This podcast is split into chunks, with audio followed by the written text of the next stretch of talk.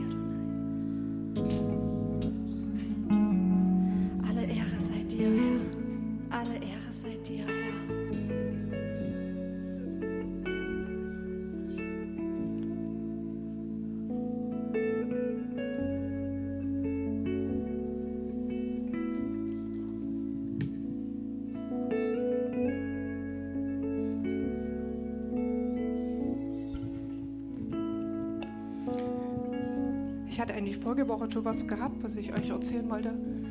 Und das passt eigentlich an das, was der Frank gesagt hat. Ich glaube wirklich, dass Gott äh, das vorhat, uns mehr zu geben, uns zu beschenken. Und das ist eigentlich sein Herz, es ist sein Wesen. Ein Vater wirklich, der sich verschenkt.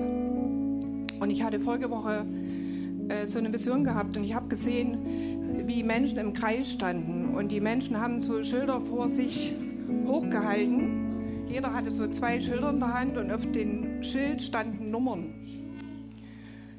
Und dann habe ich gesehen, wie vom Himmel ganz viele solche Karten runtergefallen kamen, auch mit Nummern.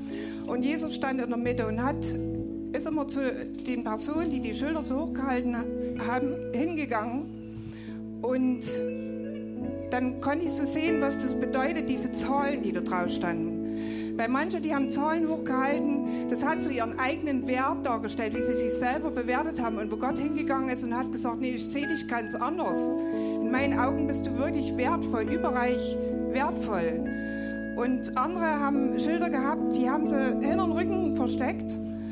Und da ist Jesus hingegangen und hat gesagt, ich habe dir Sachen gegeben, die in meinen Augen wirklich wertvoll sein, sind und die sollten auch für dich wertvoll sein. Und hat mich an das Gleichnis erinnert äh, mit diesen Talenten, wo äh, der Herr also ging so an die Knechte die Talente verteilen und wo der eine die vergraben hat und wo Gott sagt einfach zu dir, hol die Sachen wieder vor, die ich dir gegeben habe. Setz es ein. Und dann habe ich gesehen, haben manche so Zahlen draufstehen gehabt, die haben bedeutet, äh, das waren so Bibelstellen, die das so vor, die, vor sich hergetragen haben, so Offenbarungen, Erkenntnisse, die die vor Jahren mal hatten und, und das so wie Gold vor sich hergetragen haben und wo Gott gesagt hat, ich habe was Neues für dich, ich habe neue Offenbarungen, ich habe neue Erkenntnisse für dich und lass doch das alte mal los, dass ich dich neu beschenken kann. Und dann habe ich gesehen, äh, hatten welche auch Nummern in der Hand und äh, die haben gedacht, der Wert, der auf diesen Nummern ist, ist viel zu gering. Und die hatten nicht den Mut, das, was sie hatten, einzusetzen. Und ich dachte so an die Speisung der 5000. Und wo Gott zu diesen Personen hingeht und sagt, du kannst überhaupt nicht beurteilen, dass das, was, was ich dir gegeben habe, was du in deiner Hand hast, ich kann es potenzieren, ich kann das äh, vermehren ins Unendliche, ich kann das machen wie bei dem Brot und bei den Fischen und setz das einfach ein, was du hast, und es wird mehr werden. Habe ich noch was vergessen?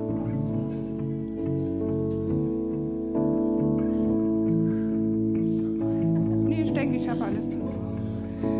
Ja, Jesus, und danke, dass du siehst, wo jeder steht, Herr.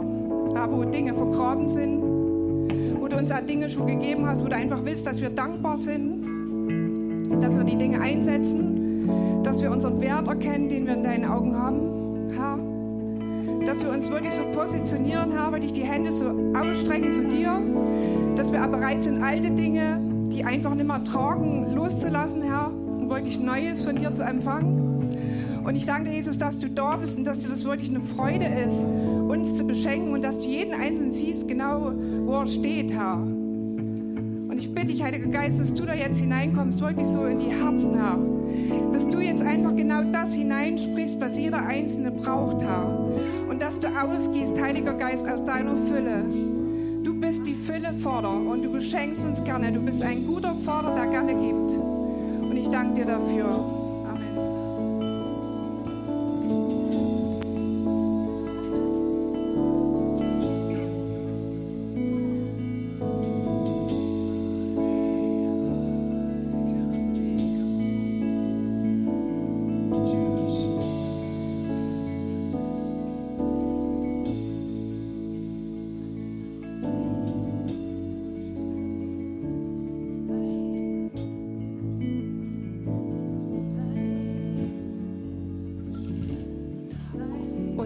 Jetzt so einen Eindruck, das, das schließt sich einfach an das an, was der Common Gott gesagt hat.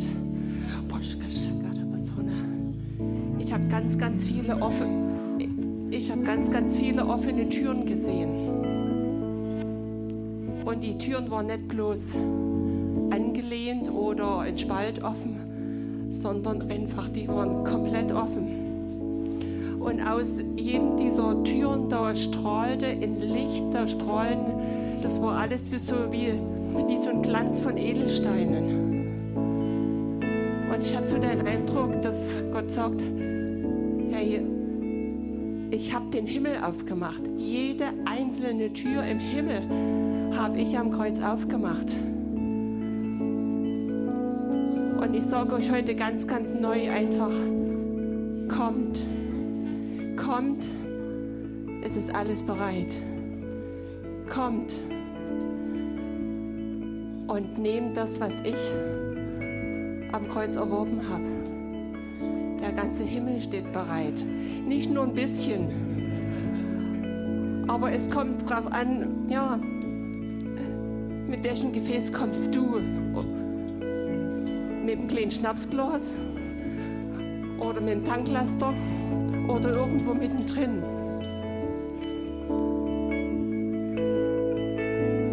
Er ist die Fülle. Er hat die Fülle und Jesus ist die Fülle. Und ich danke dir, Vater. Ich danke dir, Jesus. Ich danke dir, Heiliger Geist, dass du die Türen aufgemacht hast, Jesus. Dass der ganze Himmel zur Verfügung steht. Und danke für deine liebevolle Einladung auch heute an jeden Einzelnen kommt. Nimm, was du brauchst. Ich hab's als Geschenk.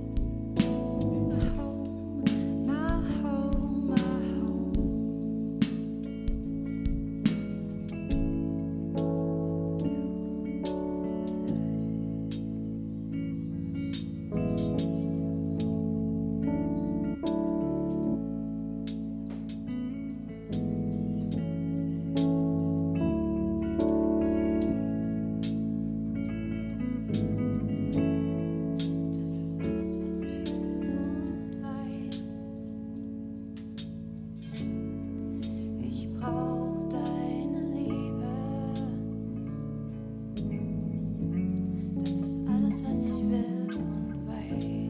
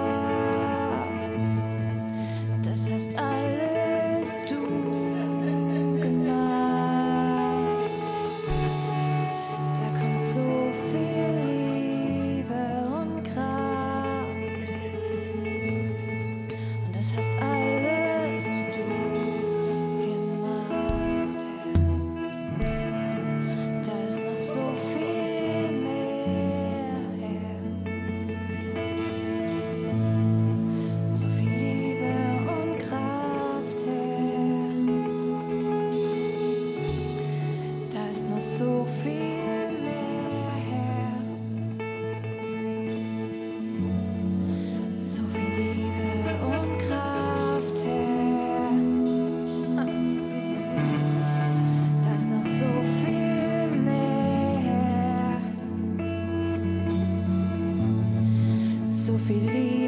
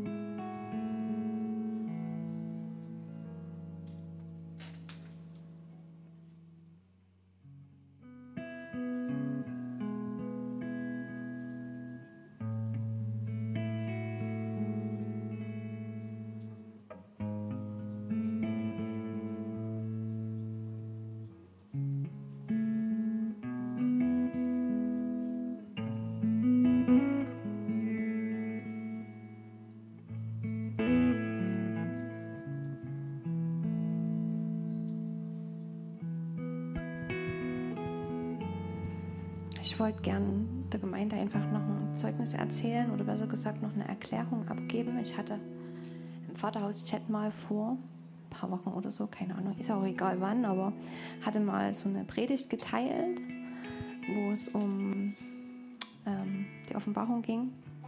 Das ist vom Derek Prinz gewesen, einer meiner Lehrer, die ich immer mal anhöre. So viele Lehrer höre ich nicht an, weil ich will mich nicht so viel mit zu viel Lehre füllen. Ähm, aber die Predigt habe ich geteilt auf, aufgrund von einem Bild. Und das wollte ich euch einfach nur mal weitergeben, dass ich das nicht einfach so reingesetzt habe, sondern weil es mich einfach gerade beschäftigt hat. Und ähm, ja, aber wir brauchen uns ja keine Sorgen zu machen. Ähm, aber er hat es halt sehr schön auseinandergenommen und erklärt besser, wie ich das könnte. Also so, ist halt ein richtiger Lehrer. ähm, und ich war nämlich unterwegs mit dem Martin, Waschmaschine kaufen. Er war so lieb und hat mich sofort gefahren. Das ist für mich nicht ähm, ähm, ähm, gewöhnlich. Für mich ist das was Besonderes. Danke nochmal, Martin, dass du das gemacht hast, deine Zeit geopfert hast oder eure Zeit. Und auf jeden Fall saß ich neben Martin und wenn ich Auto fahre oder mitfahren darf, dann, ich wusste schon vorher, ah, es wird bestimmt eine richtig gute Zeit und ich kann dann entspannen und manchmal redet da Gott einfach zu mir und, ähm, und er hat mich an ein Bild erinnert. Ähm, und da hatte ich, ich sage jetzt absichtlich keine Namen, von, einem, von einer Gemeinde, von einem Pfarrer, einem Pfarrer ein Bild. Und da saß der auf einem schwarzen Pferd und konnte erst, also dieses Pferd ist mit dem Pferd in den, der ist in dem, auf dem Pferd in den Sonnenuntergang geritten. Und damals, wo ich das Bild hatte, da war der, saß der immer so da konnte sich mit dem Pferd nicht eins machen. Es sah ganz lustig aus wie in so einem Trickfilm. Der ist immer so hochgehuppelt und den sein Hut auch. Und ich fand es irgendwie niedlich. So wirklich wie in einem Trickfilm. Und dann irgendwann hat sich das Bild aber verändert und der ist mit dem Pferd halt eins geworden und ist in den Sonnenuntergang. Und ich habe das Bild damals nicht verstanden, habe dem das einfach so hingepfeffert in meiner Unweisheit. und habe ihm gesagt, ey, ich habe das gesehen, ich muss das einfach sagen, keine Ahnung, was das bedeutet, aber ich sag's dir jetzt einfach mal und habe das auch Gott weiter abgegeben und gesagt, okay, solche Bilder, ich weiß nicht, ich kann damit noch nicht umgehen, das ist schon viele Jahre her. Und lerne mir das einfach, bring mir das bei. Ich habe ihm das jetzt einfach so gesagt, weiß gar nicht, ob das richtig war. Und habe gesagt, wenn das wichtig ist für mich oder für uns, dann zeig mir das irgendwann mal wieder. Und letztens, wo ich bei Martin im Auto saß, kam halt dieses Bild und ich hatte den Eindruck, dass der Vater sagt, diese Zeit kommt. Also das ist nicht so weit weg, wie du denkst. Du hast nicht für umsonst solche Bilder gehabt und ich erinnere dich zum richtigen Zeitpunkt. Und in dem Moment ist es mir halt wirklich ins Herz gefahren, weil Gott bereitet uns ja immer auf gewisse Dinge vor, so ein bisschen zumindest. Und darum hat mich das sehr beschäftigt, was in der Offenbarung steht. Habe dort nochmal reingeguckt mit die einzelnen Pferde, die einzelnen Etappen. Und gut, wir sehen ja alle so die Zeichen der Zeit. Und ich wollte euch das einfach nur mal weitergeben, dass ich das nicht einfach so reingesetzt habe, sondern einfach, weil es mich bewegt hat oder einfach auch als Vorbereitung sich nochmal anzugucken, was steht denn da überhaupt und vielleicht auch mal zu gucken, will der Geist mir da irgendwie was Neues zeigen, irgendeine Offenbarung geben, eine eigene Offenbarung auch. Und meine eigene Offenbarung ist, dass ich, was auch immer dort steht, absoluten Frieden haben kann. Und es, mich baut es auf im Bezug auf das, was gerade so um uns herum passiert. Also mich baut es wirklich auf. Also es ist nicht mehr kompliziert für mich, sondern ich lese das und es baut mich auf, weil ich sage, da steht doch alles. Ich brauche mich nicht zu wundern. Ich brauche meinen Blick nicht darauf zu, zu wenden, was gerade passiert. Es ist schön, dass mir das immer mal jemand zuträgt und dass ich mich jetzt auch anfange, damit zu beschäftigen, weil der Geist halt so mir ein paar Dinge halt immer wieder zeigt, wo ich denke, okay, es kommt wohl jetzt wirklich so ein bisschen auf uns zu. Jetzt schon. Aber ich darf Frieden haben und ähm, ja, und kann das auch im Gebet begleiten und ja, auch für den Pfarrer natürlich und für die Gemeinden, dass die einfach damit umgehen können und ja, damit klarkommen einfach. Was halt so kommt in nächster Zeit oder auch nicht. Der Herr ist ja gnädig und er kann auch noch Zeiten verändern, wenn er will. Genau.